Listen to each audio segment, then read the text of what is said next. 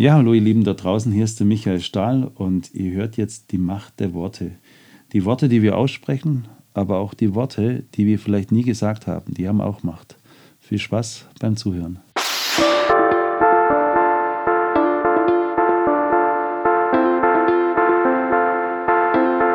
Hallo und herzlich willkommen zu Die Macht der Worte, der Podcast.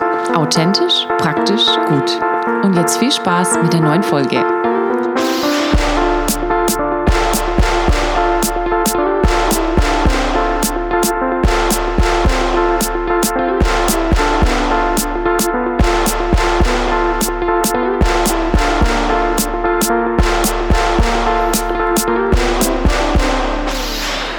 Herzlich willkommen zu Die Macht der Worte. Schön, dass du wieder eingeschaltet hast hier bei dem Podcast deines Vertrauens. Der Podcast, der da anfängt, wo dein Gottesdienst aufhört. Endlich raus aus dem Sommerloch, endlich raus aus der Sommerpause. Wir haben uns ein bisschen orientieren müssen. Mit zwei Kindern ist es doch ein bisschen anders als mit einem. Aber wir sind wieder da. Auch ein Grund, warum es so lange gedauert hat, jetzt fast drei Monate, ähm, war, dass ich vorproduziere natürlich und wenn ich das nicht mache, dann irgendwann steht ihr an einem Dienstag leer da. Und das will ich natürlich nicht und ich will auch nicht in Erklärungsnot sein, sondern ich will euch das Beste, die beste Qualität geben, die es gibt. Genau, okay. Wir haben eine super Staffel vor uns. Wir haben zum einen, ihr habt schon gehört, Michael Stahl diese Wochen.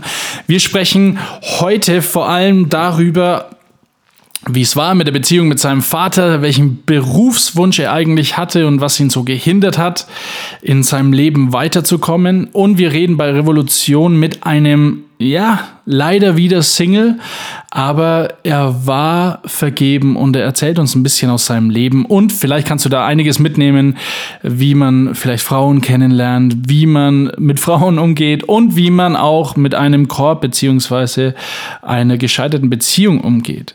Genau. So. Was machen wir jetzt? Ich kann euch nur empfehlen, klickt doch jetzt schon mal auf Abonnieren und klickt doch jetzt schon mal auf 5 Sterne und wenn ihr uns noch nicht auf Instagram folgt, folgt uns doch auch mal auf Instagram. Äh, wir sind relativ faul auf Instagram, aber ab und zu machen wir mal Instagram Live und da geht natürlich einiges, wie ihr schon, ja, die letzten vier Instagram Specials gehört habt. Okay, jetzt wünsche ich euch viel Spaß mit Die Macht der Worte. Staffel 4 steht in den Startlöchern. Schön, dass du eingeschaltet hast und wir wünschen dir viel Spaß und Gottes Segen beim Hören dieses Podcasts. Euer Steve. Ach, und bevor ich es vergesse, wir wollen unbedingt euch kennenlernen und wollen auch ein bisschen mehr mit euch zu tun haben. Und deswegen dachten wir uns, wir laden mal Hörer ein in den Podcast. Das heißt, wir rufen euch an, wir sprechen mit euch und dazu bräuchten wir ungefähr drei interessante Fakten oder Hobbys oder was euch jemals passiert ist über euch. Wir würden uns total freuen, wenn ihr da mitmacht und wenn die anderen Hörer euch ja, auch kennenlernen. Im Fachjargon nennt man das die Community aufbauen.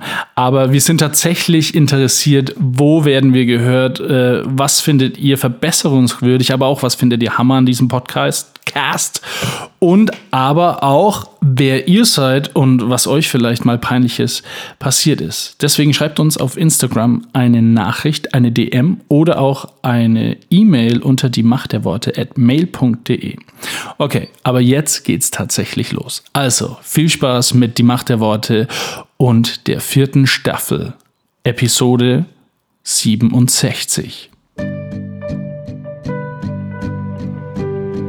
Dein Wort öffnet mir die Augen. Dein Wort ist Kraft. Dein Wort und meine Seele wird gesund. Dein Wort gibt Trost. Dein Wort ist ein Licht auf meinem Weg. Also, äh, wir haben über die Endzeit gesprochen und auch, ähm, ja, über was haben wir gesprochen? Wir haben darüber gesprochen, dass Jesus sagt, er kommt bald. Auf Griechisch bald bedeutet Tachos oder Tacheos oder Tachas. Ähm, und das bedeutet, dass es schnell sein wird. So wie ein Tacho auf, auf einem, in einem Auto wird Jesus sehr schnell kommen. Und ähm, er sagt auch, das muss geschehen. Und muss haben wir letzte Woche auch definiert mit ein ist unumgänglich, es wird geschehen, also es wird sehr schnell passieren. Und ähm, genau, und da sind wir stehen geblieben. Und dann wollte ich quasi schnell mal zum Timotheus rüberspringen, aus meinem Konzept quasi direkt raus.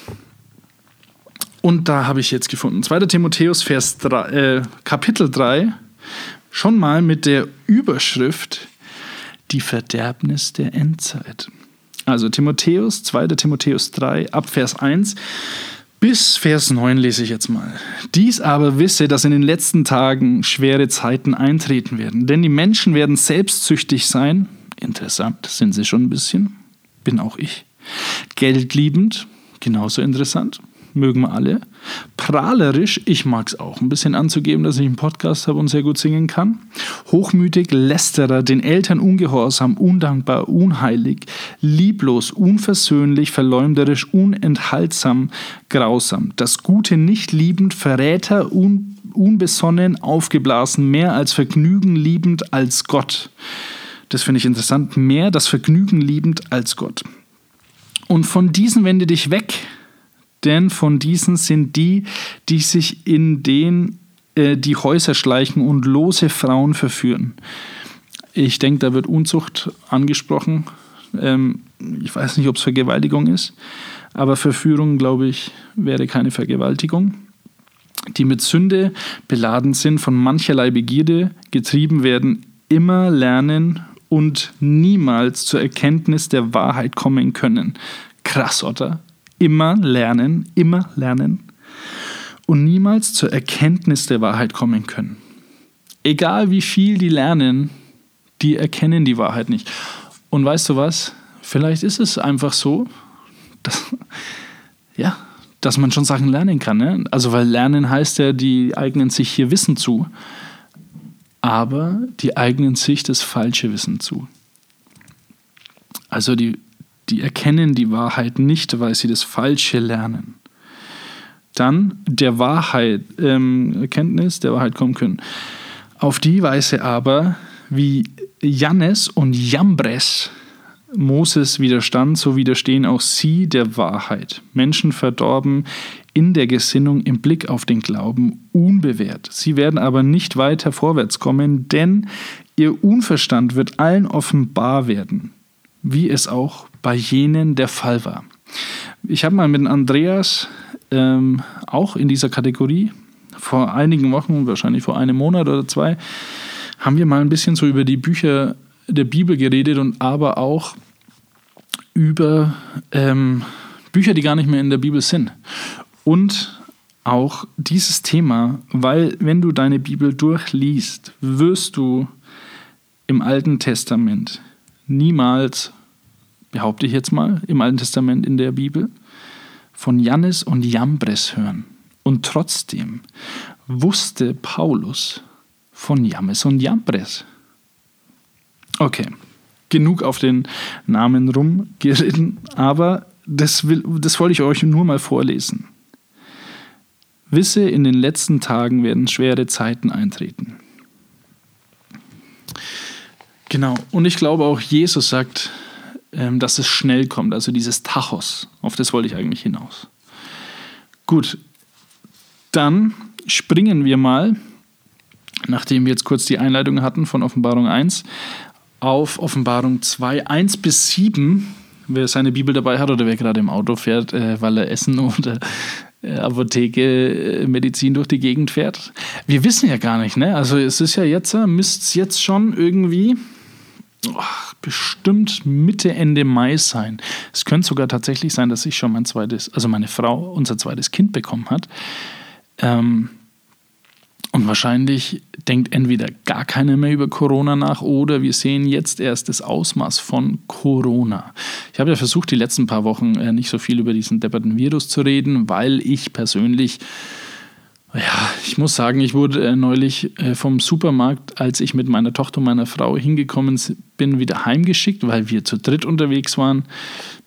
Meiner Meinung nach ist das ein bisschen übertrieben, aber wir sehen, wenn ich das jetzt äh, nochmal Probe höre, also quasi an den Zukunfts-Steve, äh, mal schauen, wie du heute drüber sprichst. Na? Also, lasst uns mal zur Offenbarung 2 gehen. Ich lese vor von 1 bis 7. Dem Engel der Gemeinde in Ephesus schreibe. Dies sagt der, der die sieben Sterne in seiner Rechten hält, der inmitten der sieben goldenen Leuchter wandelt. Wir hören hier direkt von Jesus, weil die sieben Leuchter übrigens, die sieben goldenen Leuchter, ist ein Symbol für die Gemeinden Jesus. Okay. Vers 2. Ich kenne deine Werke, sagt Jesus, und deine Mühe und dein Ausharren und dass du Böse nicht ertragen kannst. Dass du Böse nicht ertragen kannst. Und du hast die, und du hast die geprüft, die sich Apostel nennen und es nicht sind und hast sie als Lügner befunden und du hast äh, und du hast ausharren und hast vieles getragen um meines Namens willen und bist nicht müde geworden. Aber du hast gemerkt, da war jetzt drei Verse lang ein Lob.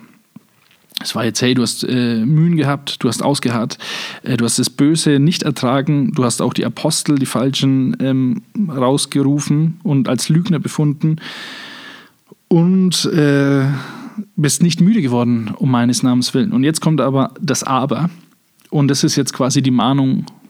Und die Mahnung ist von Jesus, aber ich habe gegen dich, dass du deine erste Liebe verlassen hast. Denn nun daran, der denke nun daran, wovon du gefallen bist, und tue Buße und tue die ersten Werke. Wenn aber nicht, so komme ich zu dir und werde deinen Leuchter von seiner Stelle wegrücken, wenn du nicht Buße, Buße tust. Also das war jetzt die Mahnung und ich will das ganz kurz äh, nochmal sagen. Wir haben ja im ersten Vers äh, die sieben goldenen Leuchter gehört. Und wir haben ja gemerkt, okay, das sind die Gemeinden Christi inmitten wo er steht. Und jetzt sagt Jesus quasi, jetzt ermahnt er, dass die Gemeinde zurück soll zu ihrer ersten Liebe und dass man Buße tun soll und die ersten Werke wieder tun soll. Und dann sagt Jesus, wenn es aber nicht so ist, dann nehme ich dich raus, und jetzt durch meine Übersetzung, aus diesen Gemeinden. Verstehst du? Die sieben Leuchter, die Jesus im ersten Vers inmitten der ersten äh, der goldenen Leuchter. Und dann sagt er aber, ich nehme dich raus und werde deinen Leuchter von der Stelle wegrücken. Ich nehme dich raus aus diesen Gemeinden. Gut, wenn du nicht Buße tust. Ah, und jetzt kommt wieder ein Lob. Aber dies hast du, dass du die Werke der Nikolaiten hast, die auch ich hasse. Nikolaiten, Nikolaiten. In Vers 7. Wer ein Ohr hat, höre, was der Geist der Gemeinde sagt. Wer überwindet, dem werde ich zu essen geben von dem Baum des Lebens, welcher in dem Paradies Gottes ist. So, also wir haben Lob, Vers 1 bis 3 und Jesus lobt natürlich am Schluss nochmal, Vers 6 bis 7 und packt dazwischen eine Mahnung, Vers 4 bis 5. Und ähm, das kann uns auch ein Vorbild sein, diese ähm, Offenbarung 2, 1 bis 7, wie man Leute ermahnt. Und zwar verpack's in Lob. Also quasi, ja, du bist so schön. Na, ist sehr fränkisch. Aber verpack deine, deine Kritik bzw. deine Ermahnung in Lob, so wie Jesus gemacht hat. Der hatte kein Problem damit, zu loben und hervorzuheben, was gut ist. Aber hatte auch kein Problem damit zu sagen, okay, weißt du was, aber das und das läuft schief. Und ich meine, unsere Zeit mittlerweile ist so, dass wir ähm, ja, diese Ermahnung nicht mehr zwischen Lob packen. Und dass wir manchmal auch Ermahnung gar nicht mehr wo reinpacken, sondern nur noch loben. Und ähm, ich weiß nicht, in, in welcher Strömung du äh, von uns Christen mitschwimmst, aber es gibt ja diese, diese Christen, die sagen, ähm, dass man einander ehren soll. Und das ist schön und gut. Ähm, das ist ein guter Gedanke. Äh, nur ich habe ein Problem damit und vielleicht bin ich zu fränkisch. Und bitte helft mir mal. Helft mir mal, ob ich zu fränkisch bin oder was ihr davon haltet. Aber ähm, es gibt Strömungen, die sagen, hey, ehrt einander, ehrt einander, ehrt einander, holt das Gold raus, holt das Gold raus. Und es ist auch gut.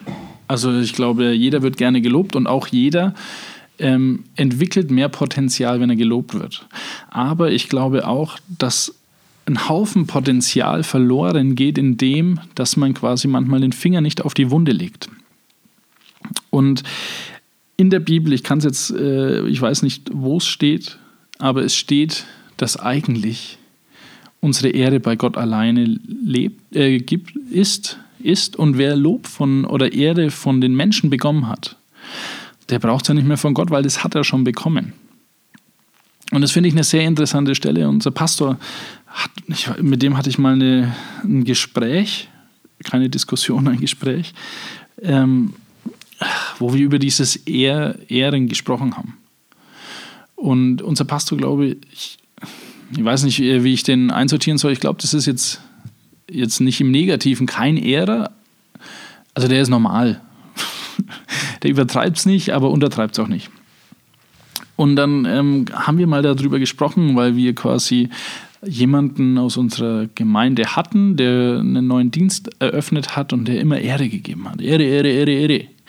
Und ähm, er hat gesagt, ja, das finde er auch gut und äh, sollten wir vielleicht auch so machen. Und dann habe ich ihm mal diesen Bibelspruch gegeben und dann hat er gesagt, ah ja, naja, vielleicht soll man es dann äh, in einer gesunden Dosis machen. Und ich glaube, da liegt quasi der Tricks mit S. Eine gesunde Dosis. Und manche Strömungen aber, keine Ahnung, für mich, ich bin auch ein Franke, ne? also wir loben sowieso nicht und ich weiß nicht, wo, wo du das gerade hörst. Aber ich muss sagen, für mich ist dann manchmal Lob ach, schon manchmal so unauthentisch, äh, wenn mich jemand dann so euphorisch lobt. Da, da kriege ich es kotzen. genau, deswegen, ähm, ja, wie bin ich jetzt eigentlich da drauf gekommen, auf, diese, auf dieses Zeug? Ach ja, äh, wegen dem, wie Jesus seine Sachen verpackt und die Kritik äh, in die Mitte packt und die Ermahnung. Und ja, probiert es doch mal aus. Wenn Jesus das macht, dann können wir das doch auch machen. Und Jesus war jetzt hier nicht nur am ganzen Loben, weil übrigens ähm, von Offenbarung 2, ich glaube sogar bis hinein in die Offenbarung 3, sind es halt auch ein paar Bretter, die Jesus verteilt an die Gemeinden, zu denen er dieses Sendschreiben gibt. Die Macht der Worte. Michael und Steve und ihre fünf Minuten. Du Steve, ich habe gehört, Ja. als du jetzt auf den Färöerinseln warst, Mhm. da bist du von einem Erfolg zum anderen geschwebt. Ja. Das war ja also, äh, gar, gar nicht vergleichbar mit zu Hause. Nee, also. Äh, Was war denn da alles? Was hattest du denn da für Erfolge? Also ich sag's ja. Also ich, ich erzähle jetzt mal meine Erfolge. Ich bin ja neben dem, dass ich sehr erfolgreicher Podcaster bin, auch noch musikalisch. Das wissen wir. Unglaublich gut. Ja. und und äh, zum einen hatten wir den ersten Erfolg, das erste, die erste Hälfte unseres halben, halben Jahres, waren wir sehr, sehr erfolgreiche Reiseführer. Ah, okay. Da kamen quasi fünf Gruppen von Freunden aus Wahnsinn. Deutschland und haben uns besucht. Und da haben wir also eine Reiseführer, äh, ähm, wie soll man das sagen? Das war ja äh, praktisch ein Flow, richtig war Ja, das dann. das hier. war hochprofessionell.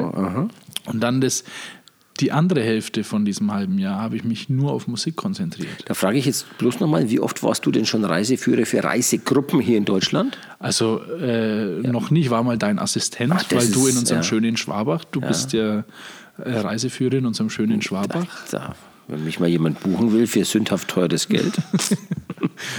Und äh, ja, also es war quasi von 0 auf 100. Ja, Und also das ist ja phänomenal. sofort bewährt. Und dann das mit der Musik war einfach ein Traum. Also das muss ich tatsächlich sagen. Ich, mir lagen ja im Lobpreis die Leute zu Füßen, haben die Hände mir entgegengestreckt stimmt. und äh, Halleluja Ja, genau. gerufen im Bloß Halleluja. als sie dann Jesus gerufen haben, dann hast du dann doch Ach, das war gar ja, das, äh, Ich habe immer gesagt, ich heiße doch Steve. Und äh, das war schon mal zwei schöne Lobpreisabende haben wir gemacht. Äh, dann war ich sogar im Radio. Ach du meine Da habe ich dich sogar erwähnt, mich. Ja, Mensch, da. Da, weil man muss ja quasi seine Local Heroes muss man ja ein wenig unterstützen. Ah, ja, okay. Und dann habe ich ein sehr erfolgreiches Weihnachtslied neu interpretiert. Das war innerhalb von zwei Tagen auf 1000 Klicks. Danach hat es stagniert und war dann nichts mehr. okay. Ja, dann war halt Weihnachten vorbei. das ist, Vielleicht hätte ich's nicht am das ist das 24.. Schicksal von Weihnachtsliedern. Die waren am 24. veröffentlicht. Genau. Und die Leute wollten echt was mit mir machen und ich mit den Leuten, die da waren. Du, da fällt mir spontan Markus 6 ein. Ja, äh, was ist denn Der, der da? Markus 6 ist ja der Prophet im eigenen Land, der im eigenen Land nichts gilt. Ja.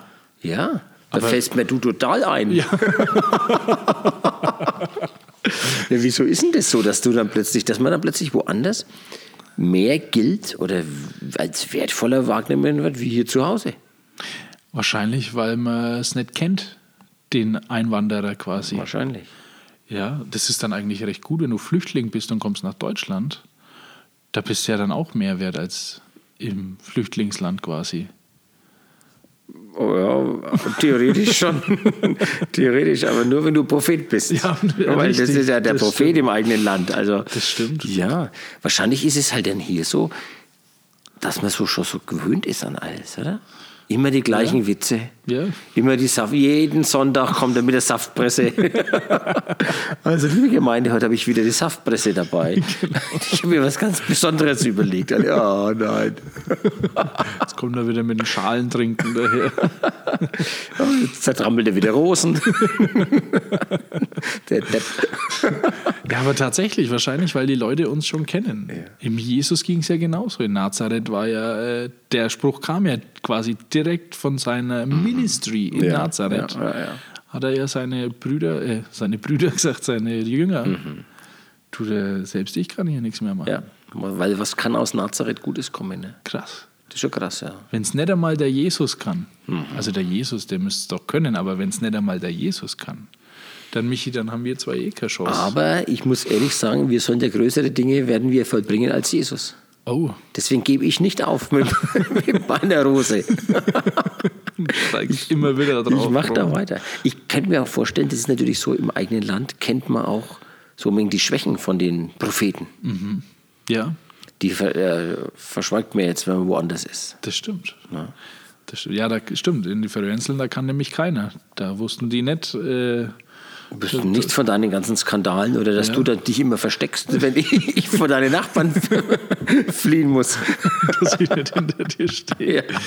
Das wissen die alle nicht. Die denken, Ja, aber was macht man dann mit so einem Pastor, den man quasi dann äh, reinholt? Also der jetzt in unserem Fall kein Franke wäre, sondern aus wo auch immer, Baden-Württemberg, Sachsen. Na, Sachsen können wir, kann ich nicht hören, wenn die so reden da mit mir. Aber äh, der müsste ja dann hier einiges reißen, wenn es quasi aus einem anderen Bundesland kommt. das ist so, außer er versucht hier bei uns auch Fränkisch zu reden. Dann, das ist eine schlechte Idee. Die Macht der Worte. Revolution. Weil Liebe dir das Herz verdreht. Ja, gegenüber von mir heute äh, und die nächsten paar Wochen sitzt der Dominik. Hallo Dominik.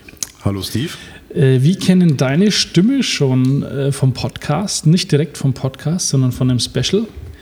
Und zwar warst du mal äh, mit mir und noch dem Samuel damals in Düsseldorf bei der One Love Jam. Beim One Love Jam, genau. Genau. Und jetzt habe ich dich hier bei der Kategorie Revolution bzw. Beziehung, weil du bist sehr beziehungserfahren.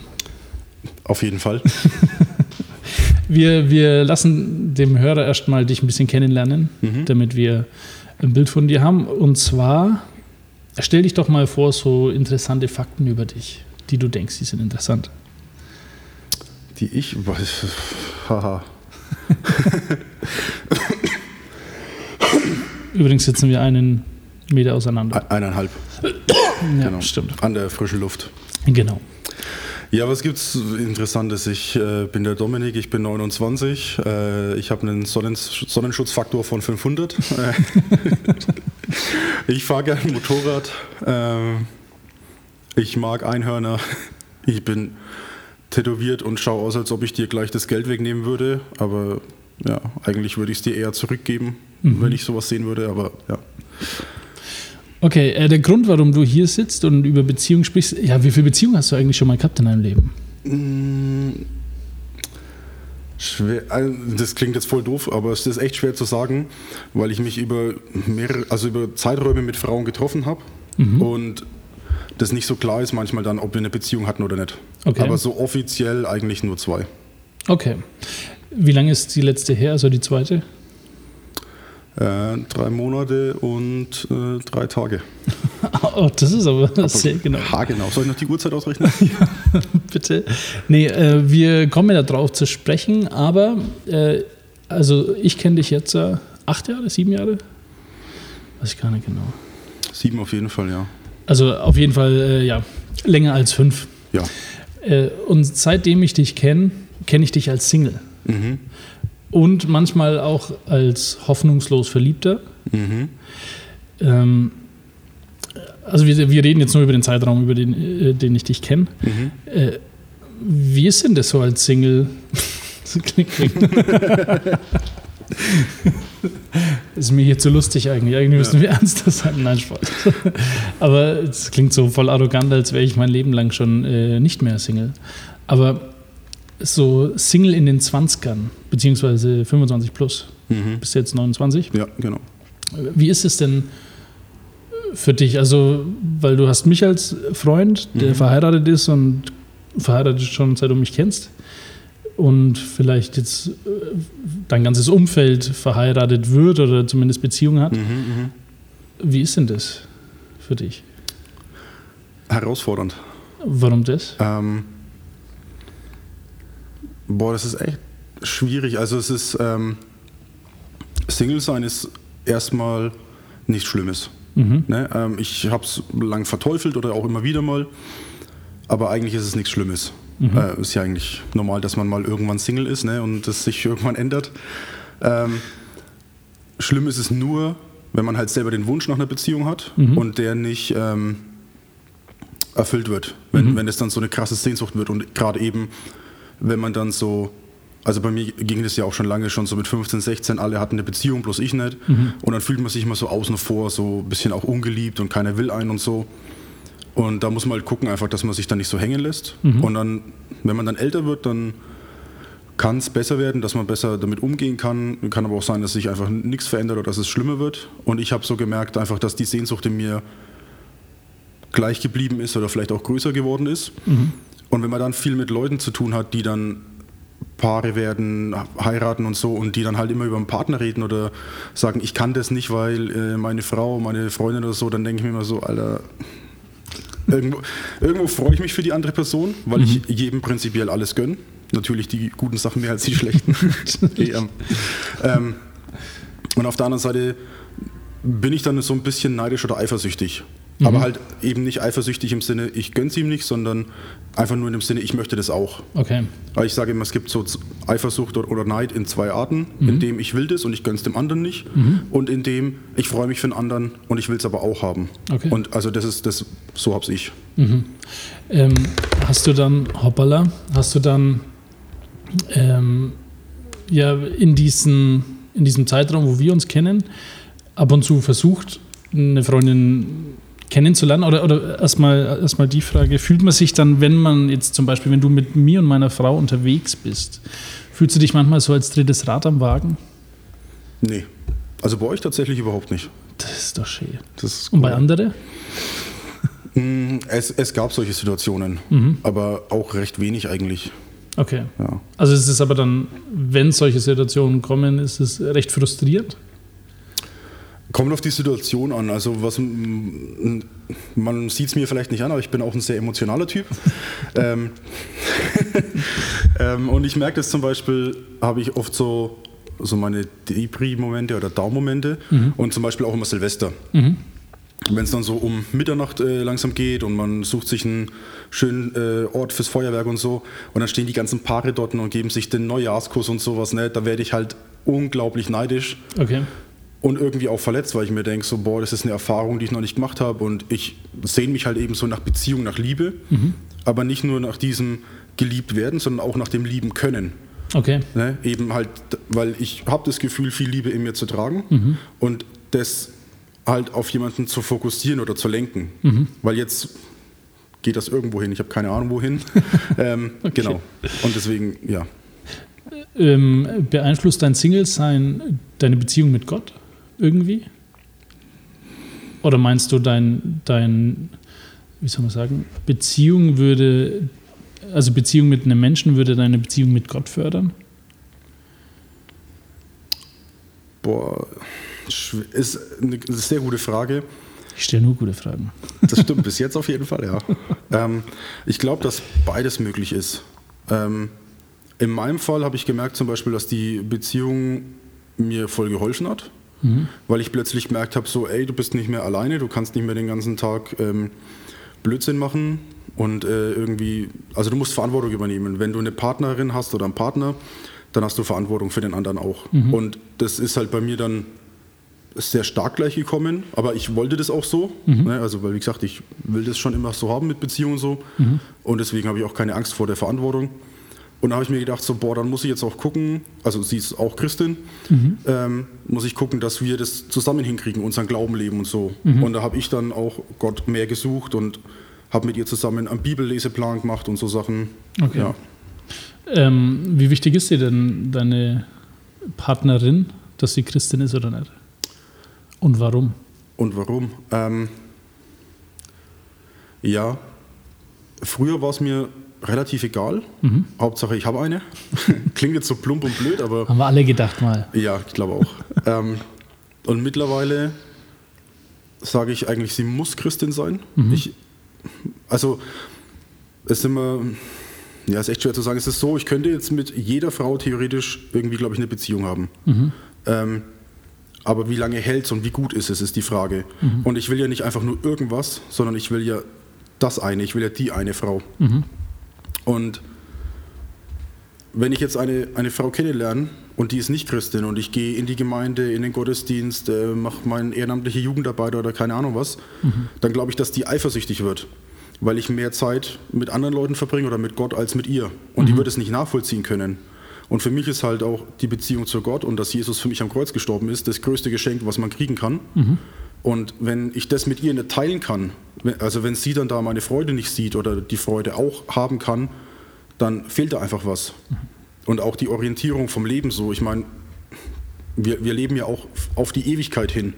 Und das wird sie halt nicht machen, wenn sie nicht gläubig ist. Und dann, ja, also es, da, da fehlt mir dann irgendwie was. Okay. Ja.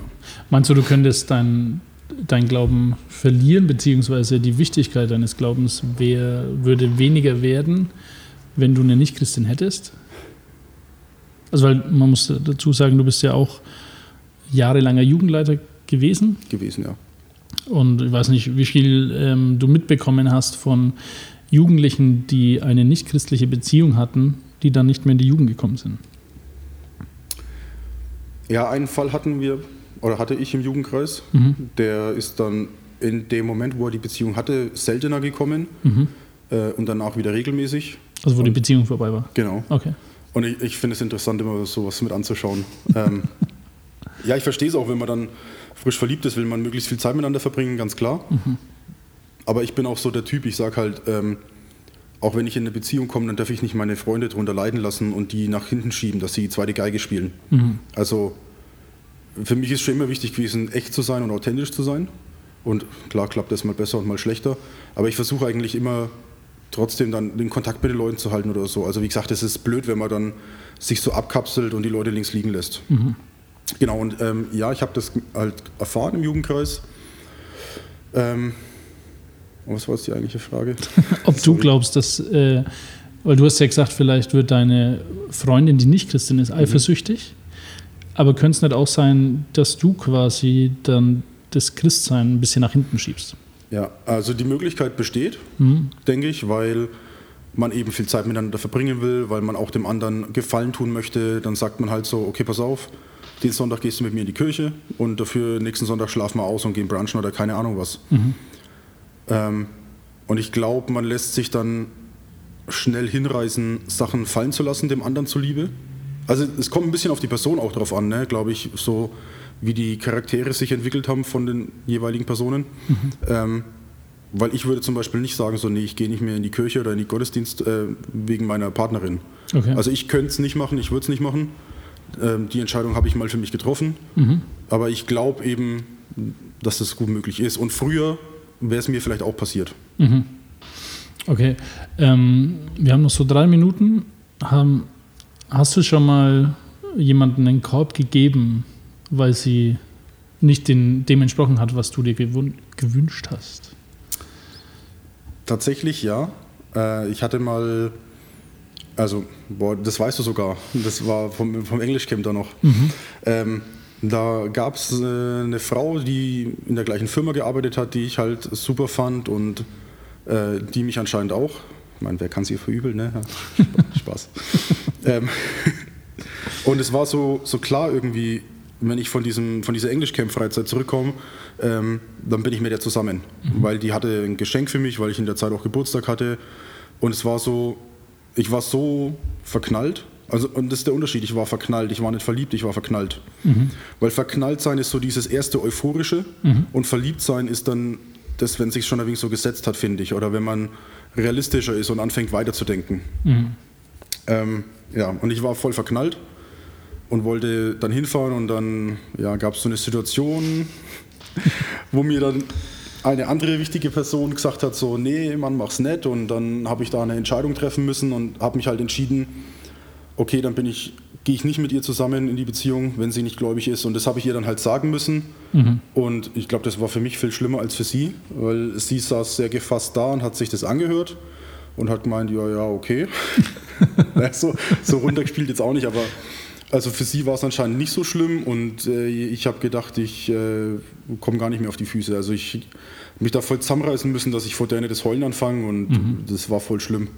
Aber eben halt, weil ich so diese starke Sehnsucht hatte, eine Partnerin zu haben und dann quasi Nein sagen musste, um so meinen Prinzipien und das treu zu bleiben.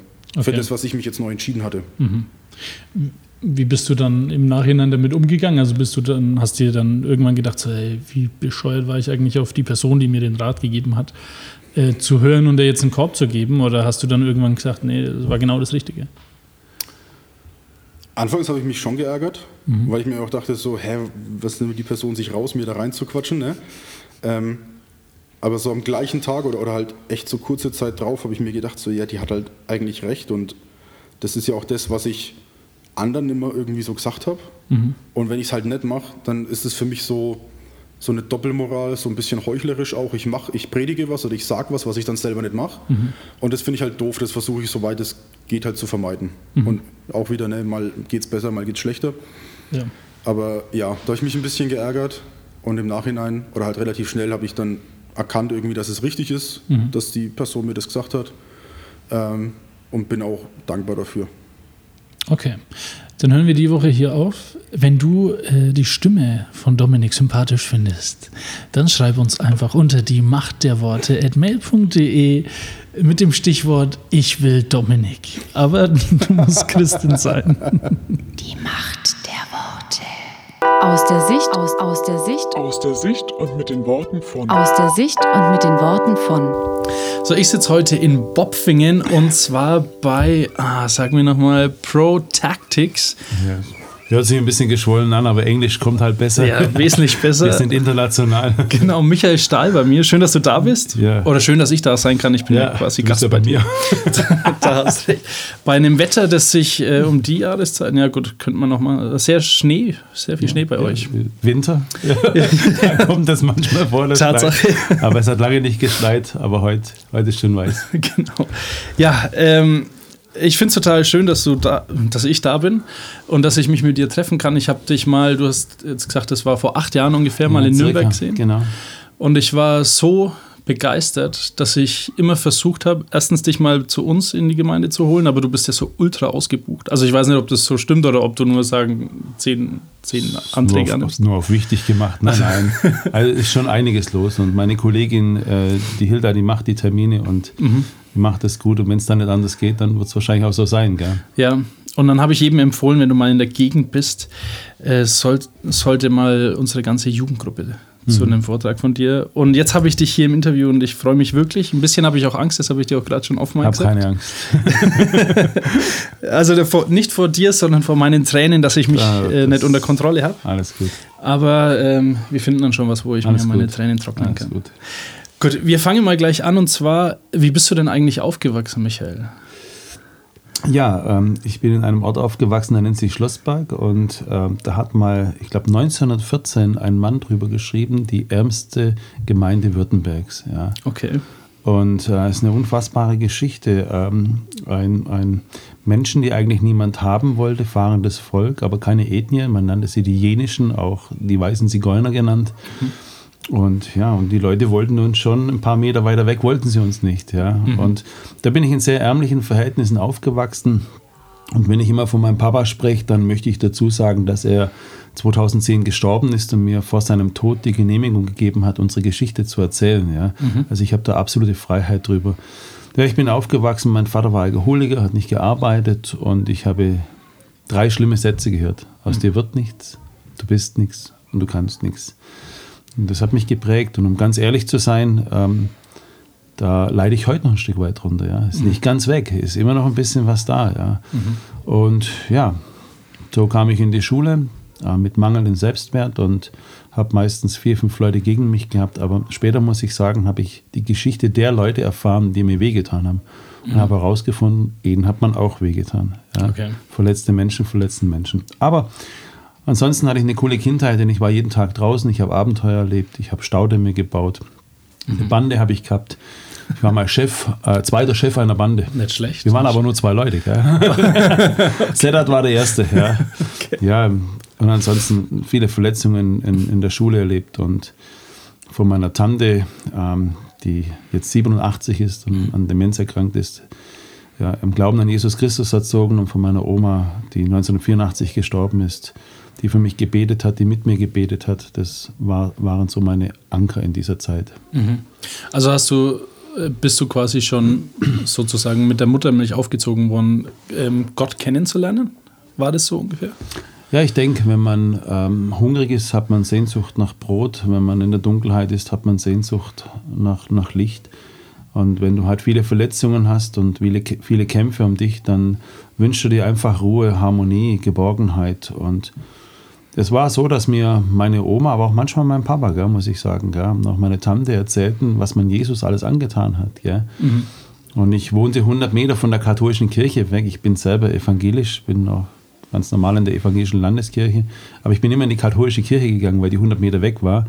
Und da war der gegeißelte Christus in Lebensgröße. Ja. Und ich, ich rannte da mit fünf, sechs, sieben Jahren hin und habe ihm gesagt, heute haben sie mir wehgetan. Und mir war, als würde er sagen, da kenne ich mich aus. Ich, das habe ich durch. Ja. Man hat mich angespuckt und dann bin ich wieder in die Kirche, habe geweint und habe gesagt, heute haben sie mich angespuckt. Und in meinem Herzen war, als würde er sagen, auch da kenne ich mich aus. Also ich habe einen Verbündeten gehabt, der ganz genau wusste, wie sich Schmerz, wie sich Ablehnung anfühlt. Okay, ist daraus vielleicht so dein Beruf entstanden, den du heute machst? Also du hast ja angefangen mit Security oder täusch oder was hast du denn gelernt? Fangen wir mal so an. Also da konnte ich auch lange nicht drüber sprechen, denn ich habe äh, eine, ich habe eine Verkäuferlehre gemacht, aber heute Sales Manager heute, gell? Ja, ja, ja, ja klar. Ich war Sales Man- Manager bei äh, Tegelmann in der Obstabteilung. Habe damals noch die Einkaufswegen reingeschoben. Und dann hätte ich noch ein, ein drittes Jahr machen sollen, aber das als Einzelhandelskaufmann. Und ähm, da kam aber dann meine Obdachlosigkeit dazwischen, die niemand wissen durfte. Ja. Und so habe ich mal da geschlafen und da geschlafen und mein Leben, meine Seele, alles war kaputt. Ja. Und ich habe äh, hab das nicht geschafft. Gell. Also die habe da keine Prüfung gemacht. Und ja, ansonsten äh, Kampfsport habe ich gemacht, weil mein Leben ein Kampf war und in den Sicherheitsdienst bin ich gegangen aus, um ganz ehrlich zu sein, aus Minderwertigkeit, aus Unsicherheit.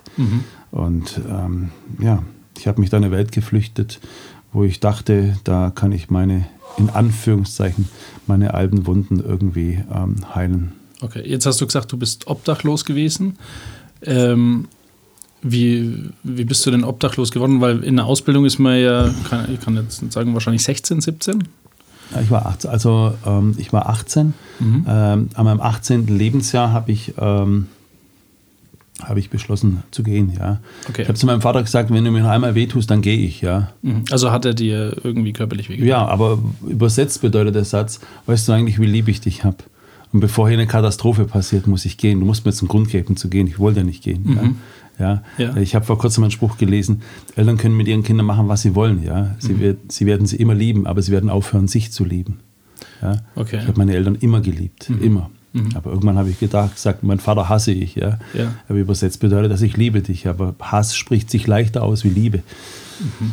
Und so gab es natürlich damals einen Grund und dann bin ich gegangen und ich hatte fünf Tüten und lebte dann, ja, einmal da, einmal da. Manchmal habe ich erst um zwei, drei morgens eine Übernachtungsmöglichkeit gefunden. Ich habe auch dann in einem Auto geschlafen. Mhm. Ja, also, aber es durfte niemand wissen.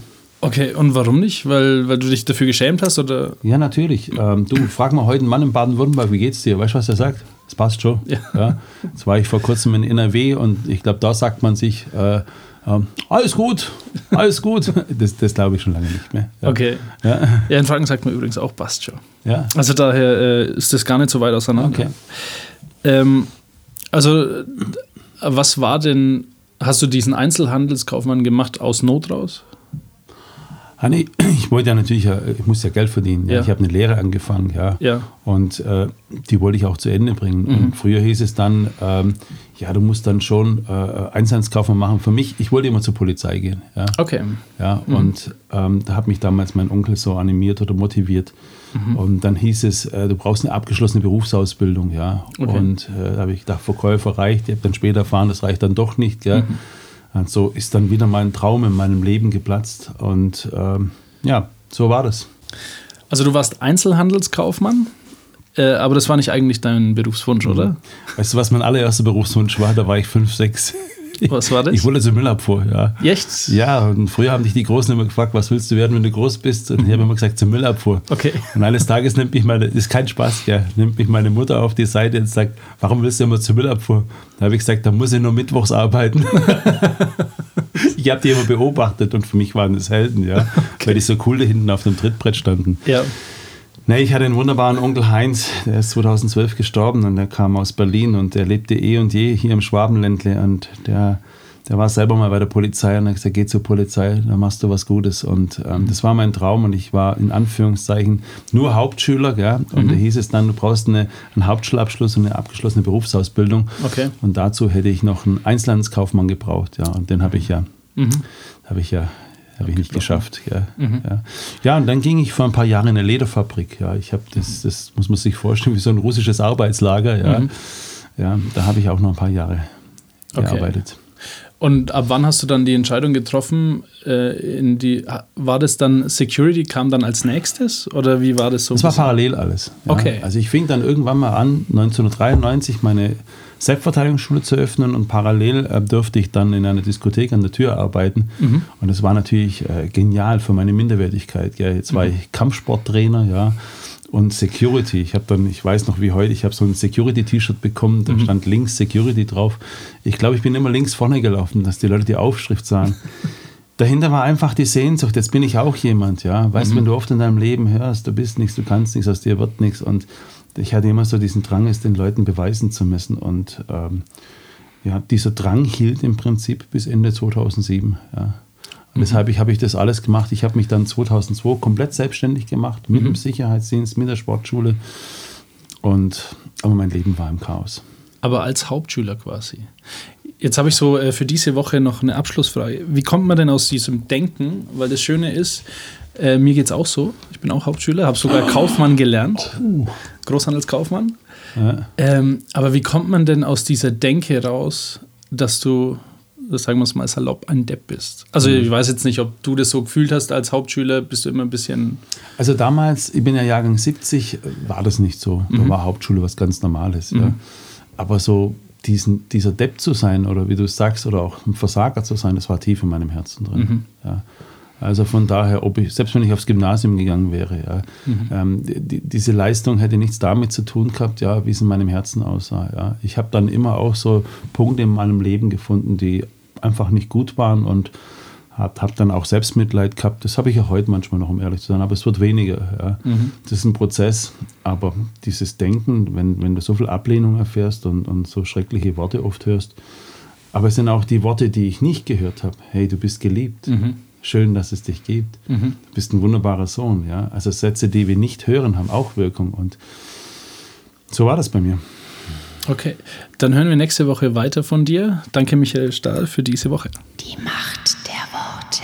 Vielen Dank fürs Zuhören. Folge uns auf Instagram, Spotify, YouTube und Facebook. Wenn dir diese Folge gefallen hat, abonniere unseren Kanal und wir freuen uns über 5 Sterne bei iTunes. Wenn du Fragen, Anregungen oder Verbesserungsvorschläge hast, kontaktiere uns unter die Macht der Worte at mail.de. Wir hören uns nächste Woche wieder.